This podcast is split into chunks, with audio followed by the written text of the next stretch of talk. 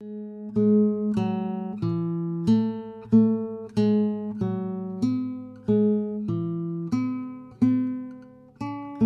Stadt des Stampfens tausender Maschinen, du Stadt voll Funkensprühen und Hammerschlag. Es leuchten heute froh der Kumpelminen. Sie grüßen dich an deinem Ehrentag. Marx aus Stein, wie aus Chemnitz Karl-Marx-Stadt wurde. Eine Dokumentation von Ingo Kolbo. Ihr wuchs in hartem Kampf gestählt, geschmiedet, der Klasse Vortrupp beste Kämpferschar, die selbst im Tod das Banner noch behütet, als Nacht und Grauen über Deutschland war. Der 10. Mai 1953 in Chemnitz war ein trüber, ein kalter Tag. In der Nacht hatte es nochmal geschneit. Und an jenem Morgen zog sich der Pionier Jürgen Hetzel eine kurze Hose an, bekam von seiner Mutter eine frisch gebügelte Pionierbluse und Kniestrümpfe. Mit der Straßenbahn fuhr er ins Zentrum der Stadt, drängelte sich durch bis zur Rednertribüne. An diesem 10. Mai 1953 sollte die alte Stadt Chemnitz auf Beschluss des Zentralkomitees der SED in Karl-Marx-Stadt umbenannt werden. Ein feierlicher Festakt war geplant. Der Vater war im Krieg geblieben und makabrerweise noch demselben Tag, wo das, der Akt stattfand, der 10. Mai 1953, zehn Jahre vorher, am 10. Mai 1943, ist mein Vater im Krieg gefallen. Wir waren nach dem Krieg, war meine Mutter alleine, wir waren sechs Kinder. Also das hing ihnen schon immer ein bisschen, ein bisschen an. Um die Umbenennung hatten sich die Einwohner nicht beworben. Niemand der Chemnitzer wurde befragt. Es sei, so sagen die Älteren, eben nicht die Zeit gewesen, allzu viel Fragen zu stellen. Und die Jüngeren haben das, was sie wissen, bestenfalls gelesen oder irgendwo einmal gehört. So wie der heute 36-jährige Journalist Udo Lindner und der 49-jährige Andreas Bochmann, der Pressesprecher der Stadt. Es gibt in Chemnitz so eine Anekdote, die ich aber nicht weiß, ob das stimmt, dass Chemnitz ausgewählt wurde, weil Leipzig sich so sehr dagegen gewehrt hat. Das, was ich gehört habe, ging darauf zurück, dass man sagte, es war eine Arbeiterstadt, eine Konzentration von Industrieproletariat seit der Industrialisierung im 19. Jahrhundert. Und deshalb müsse diese Stadt Karl-Marx-Stadt heißen, weil sie diese Arbeiterstadt ist und auch der damals zwölfjährige Jürgen Hetzel, für den der 10. Mai 1953 einer der denkwürdigsten Tage in seinem Leben werden sollte, weiß über die genauen Gründe für die Umbenennung bis heute kaum Bescheid.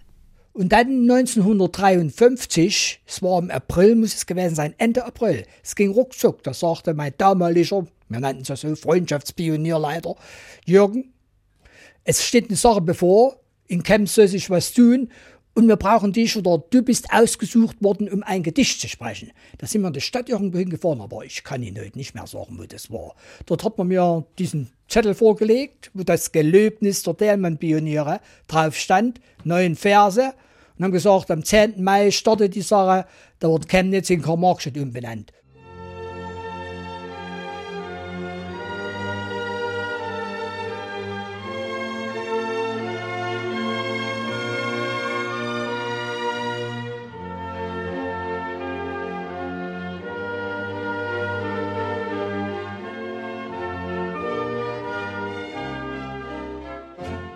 Dieses Jahr 1953, das hatte ja zwei große Jubiläen.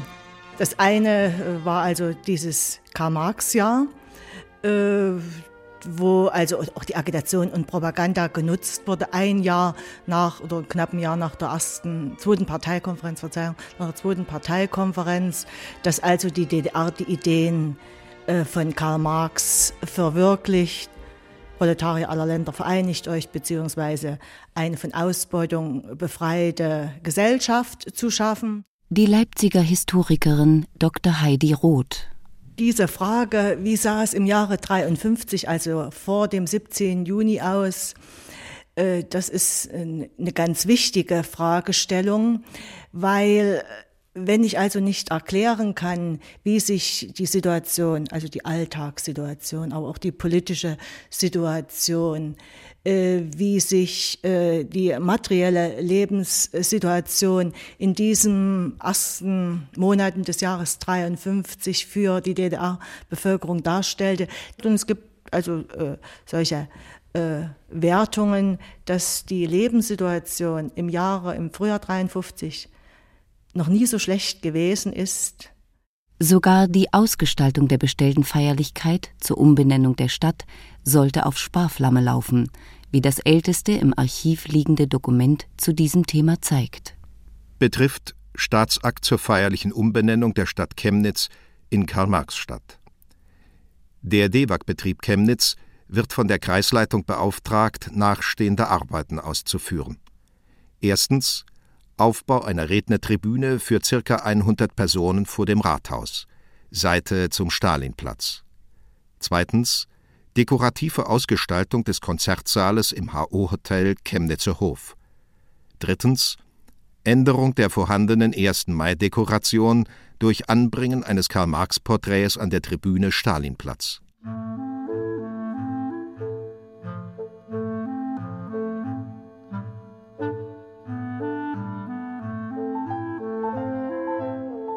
Mit der Umbenennung der Stadt wollte die Regierung der DDR mit aller Macht einer Stadt ein Gesicht geben, ein sozialistisches, wie sie meinten.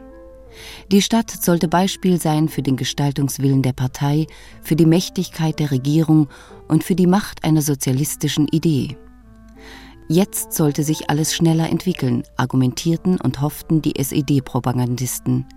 In Karl-Marx-Stadt sollte der neue Mensch wie er in der sozialistischen Gesellschaft heranwachsen sollte, ein Zuhause finden.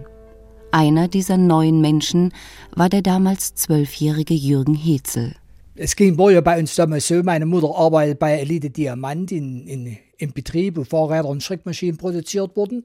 Und dort ging ich bis zum 12., 13. Lebensjahr in den Kindergarten. Gibt es ja heute nicht mehr. Nach der Schule mussten wir dorthin. Und dort hat eine Kindergärtnerin vor 1953, das muss 1951 oder 52 gewesen sein, haben die mal für eine Frauentagsfeier, wollten die dort durch irgendein Kind aus dem Kindergarten für die Frauen dort in, dem, in der Betriebskantine ein Gedicht aufsagen lassen.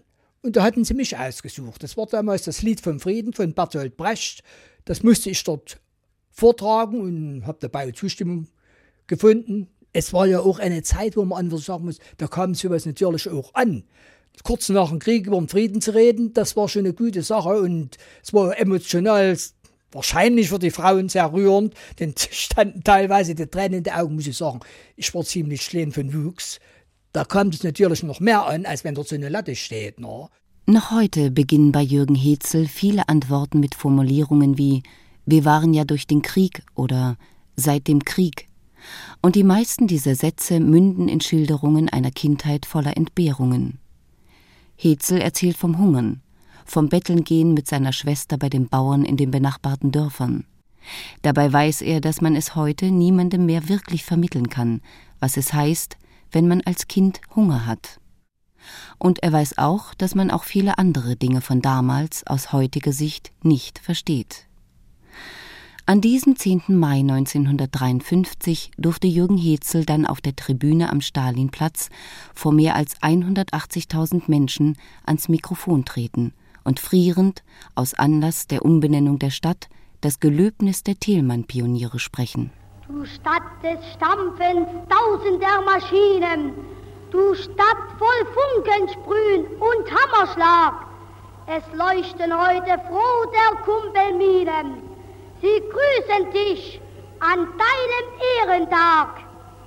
Hier wuchs in hartem Kampf gestählt, geschmiedet, der Klasse Vortrupp beste Kämpferschar, die selbst im Tod das Banner noch behütet, als Nacht und Grauen über Deutschland war. Du Stadt der Arbeit, die der Krieg zerstört, von fleißigen Händen wieder aufgebaut, Du Arbeitsstadt, die denen ganz gehört, die in der Zukunft Angesicht geschaut. Du lebst, erhebst dich groß und schöner wieder, von tapferen Sowjetmenschen kühn befreit. die als Genossen kamen, Freunde, Brüder, Sendboten, Kämpfer einer neuen Zeit. Ich bin oft vor vielen Leuten aufgetreten, aber dass dort 108.000 Menschen, so hat man es damals gemeldet, auf den beräumten Platz vor dem Roten Turm stehen würden, das hat mich natürlich auch ein bisschen tief beeindruckt. Da habe ich gedacht, nun musst du hier das Beste geben, ist doch ganz klar. Und ich musste dann am Schluss rauf und weil ich so klein war, ich war damals so ungefähr 1,25 Meter, das Pult war sehr hoch. Ich kam nicht rauf, was sollte werden? Der Otto Grotewohl hat mich dort hochgereicht und ich habe dann meine neun Strophen dort drunter gesagt, aus dem Kopf.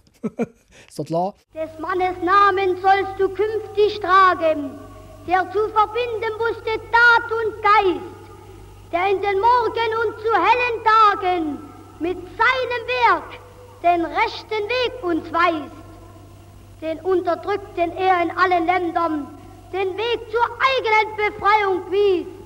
Sein großes Wort, es gilt, die Welt zu ändern, uns allen auf das Tor der Zukunft stieß. Zu euch Genossen sehen wir voll Vertrauen. Wir Jungen gehen mit euch im gleichen Schritt. Wollt ihr den Sozialismus nun abbauen? So wisst, wir Pioniere bauen mit. Lasst Freunde höher unsere Fahnen wehen. Weit offen ist für uns des Lebens Tor. Ein deutsches Vaterland soll auferstehen, so frei und stark wie nie zuvor.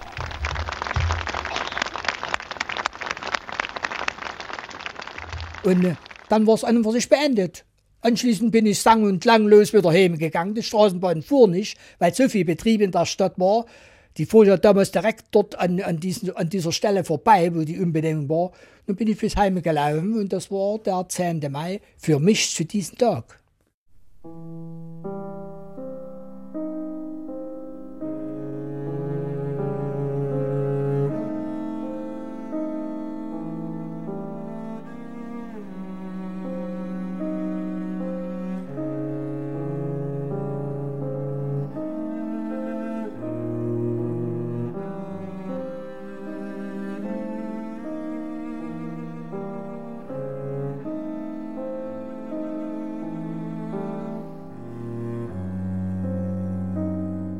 Nachdem die Kundgebungsteilnehmer nach Hause gegangen waren, hat die DEWAG die Tribüne auf dem Stalinplatz wieder abgebaut und gemeinsam mit den Transparenten und Marx-Porträts eingelagert.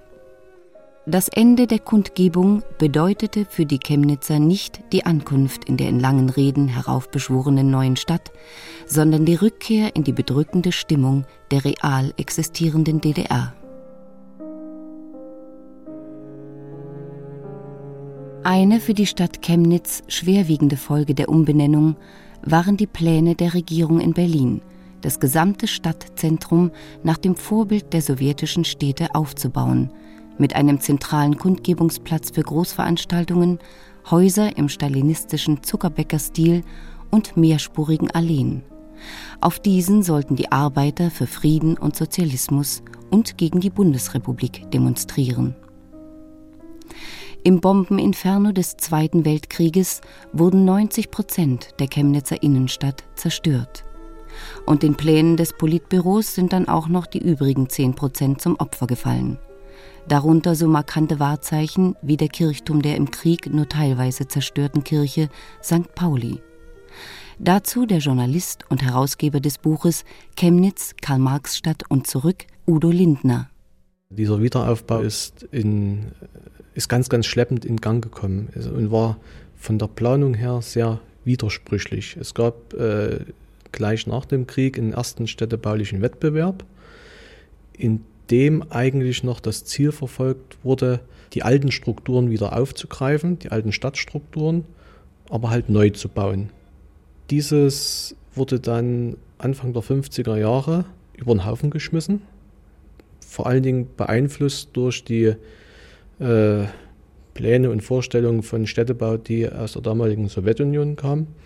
Also wurde wieder umgeplant und diese Planung wurde aber auch bis Anfang der 60er Jahre mehrfach modifiziert, sodass wir in Chemnitz den, den Zustand hatten, dass sich eigentlich von 1945 bis 1960 im Stadtzentrum fast nichts getan hat, was Neubau betrifft. Im Gegenteil, äh, selbst die letzten äh, Wohnquartiere, die noch aus der Zeit vor dem Krieg standen, die man hätte aus, aus heutiger Sicht auch sanieren und, und, und wieder aufbauen können, die wurden noch weggerissen. Und das ist eigentlich so der, äh, oder manchmal hört man von älteren Chemnitzern, die sagen, die Stadt ist nach dem Krieg ein zweites Mal zerstört worden. Nach den Plänen sollte der zentrale Kundgebungsplatz flächendeckend betoniert werden. Doch der damalige Stadtbauarchitekt Karl Joachim Beuchel verhinderte zusammen mit dem damaligen Vorsitzenden der SED-Bezirksleitung und anderen Verantwortlichen aus dem Apparat, dass diese Idee realisiert wurde. Gemeinsam setzten sie sich gegen Berlin durch und schufen einen begrünten Platz. Den Karl Marx selbst hat man sich dann sozusagen als den in Metall veredelten Ausdruck einer Idee in Bronze gegossen. Ein mächtiger, grimmig und ein wenig unzufrieden dreinblickender Kopf. So steht er bis heute auf dem Platz und verfolgt mit mürrischem Blick das Geschehen um ihn herum und die Leute. Auch die Idee für diesen Kopf kam aus Berlin. Anlässlich der 800-Jahr-Feier äh, unserer Stadt, Karl-Marx-Stadt, äh, war der erste Sekretär des Zentralkomitees der SED, Walter Ulbricht, äh, Gast in äh, Karl-Marx-Stadt und es gab eine Problemdiskussion über die Gestaltung des Zentrums mit ihm. Und dort forderte er, äh, dass äh, das Karl-Marx-Monument mit äh, dem sowjetischen Autor Kerbel zu machen sei.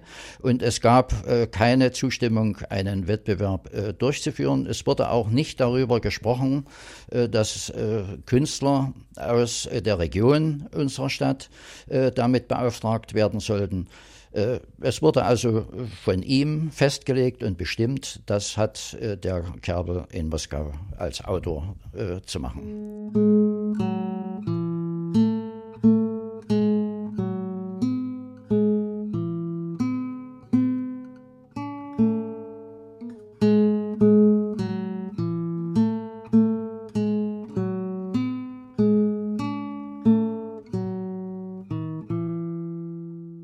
Als man die Chemnitzer am 9. Oktober 1971 zur Enthüllung des Karl-Marx-Monuments wieder einmal zu einer Großveranstaltung zusammenrief, war Ulbricht schwer krank. Erich Honecker hielt die Rede und beschwor sozialistische Werte und Erfolge.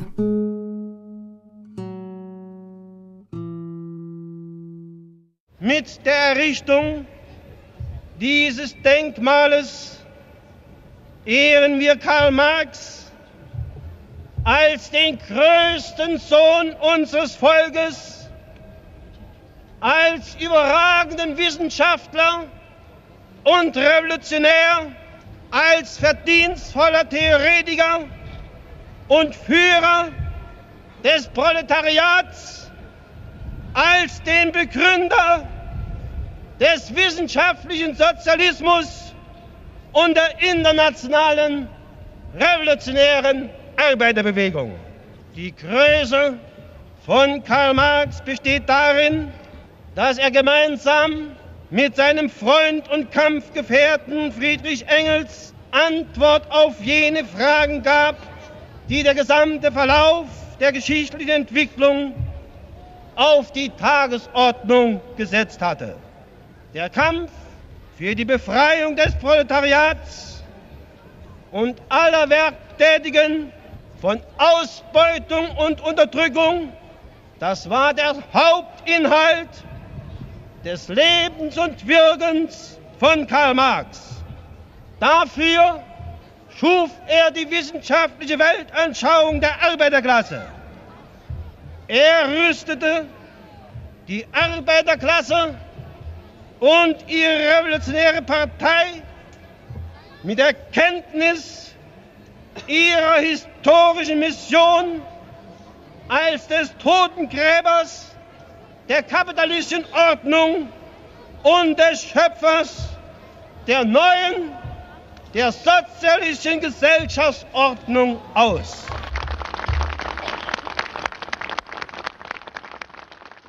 Mit der sogenannten Einheit von Wirtschafts- und Sozialpolitik wurden den Städten und Kommunen alle Mittel zum Ausbau der Innenstädte entzogen und in den sozialen Wohnungsbau umgeleitet. Die neue sozialistische Stadt blieb städtebaulich ein Sammelsurium verordneter und teilweise unterlaufener Ideen. Die Chemnitzer haben sich in dieser Stadt nie richtig wohl gefühlt. Also äh, als ich zur Schule ging, äh, gab es ja äh, noch den Begriff Chemnitz auf Erzgebirgisch Kams. Und wenn die dann am Fahrkartenschalter oder im Bus ihren Fahrschein kauften, dann sagten die immer einmal Kams bitte. Also Chemnitz. Äh, ich glaube, die Partei und Staatsführung hat sich daran gewöhnt, dass in den Köpfen älterer Menschen diese Stadt immer Chemnitz oder wie im Erzgebirge Kams blieb. Uns Jüngeren äh, kam überhaupt nicht die Idee, weil, wie gesagt, ich bin in Karl-Marx-Stadt geboren. Es war auch nicht die Zeit, äh, wo man darüber diskutierte, warum irgendetwas so war, wie es war, weil es war nicht die Zeit der Diskussion. Mit dem Herbst 1989 begann auch in Chemnitz die Zeit der Diskussionen. Für viele Chemnitzer war eine der wichtigsten Fragen die nach dem Namen ihrer Stadt.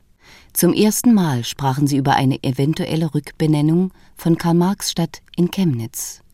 Für viele Einwohner ein erster und wichtiger Schritt in Richtung Mitbestimmung und Demokratie. Und noch heute erinnern sich viele Chemnitzer daran, dass sie eine Gänsehaut fühlten, als man auf einer Kundgebung des neuen Forums in Gegenwart unzähliger Polizisten und Stasi-Spitzel das erste Mal öffentlich forderte, aus Karl-Marx-Stadt muss wieder Chemnitz werden und in einem am 9. Dezember 1989 veröffentlichten Aufruf in der Sächsischen Zeitung heißt es Die Initiative für Chemnitz achtet das Werk von Karl Marx, ist jedoch der Auffassung, dass die Verbindung seines Namens 1953 administriert mit unserer Stadt jeder Grundlage entbehrt. Wir rufen hiermit zur Unterschriftensammlung für die Wiedereinführung des Stadtnamens Chemnitz auf senden Sie Ihre Unterschriften, gesammelt oder einzeln bis zum 31. Januar 1990 an Initiative für Chemnitz, F.W. Heine, Weststraße 119, 9090, Karl-Marx-Stadt. Das Ergebnis der Unterschriftensammlung war überragend. Von 191.139 abgegebenen Stimmen sprachen sich 145.527 für eine Rückbenennung in Chemnitz aus. Das waren mehr als 76 Prozent. Und so wurde aus dem am 10. Mai 1953 auf dem Stalinplatz vor dem Chemnitzer Rathaus so vollmundig beschworenen Aufbruch in die lichte Zukunft des Sozialismus eine weltgeschichtliche Randglosse. Und nur der Marxkopf ist, quasi als Fußnote zur Randglosse, von diesem Kapitel DDR-deutscher Geschichte übrig geblieben. Der, so meinten dann viele Chemnitzer, gehöre doch irgendwie zu dieser Stadt dazu. Und inzwischen ist man sogar froh, dass er da ist. Denn es gibt kaum einen Touristen und Besucher der Stadt, der sich nicht vor diesem grimmig dreinblickenden Kopf fotografieren lässt.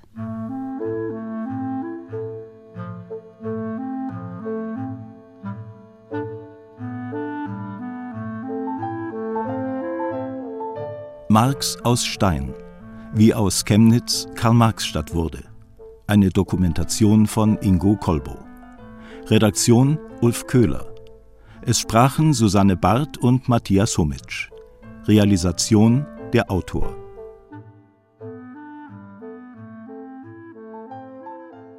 Produktion Mitteldeutscher Rundfunk 2003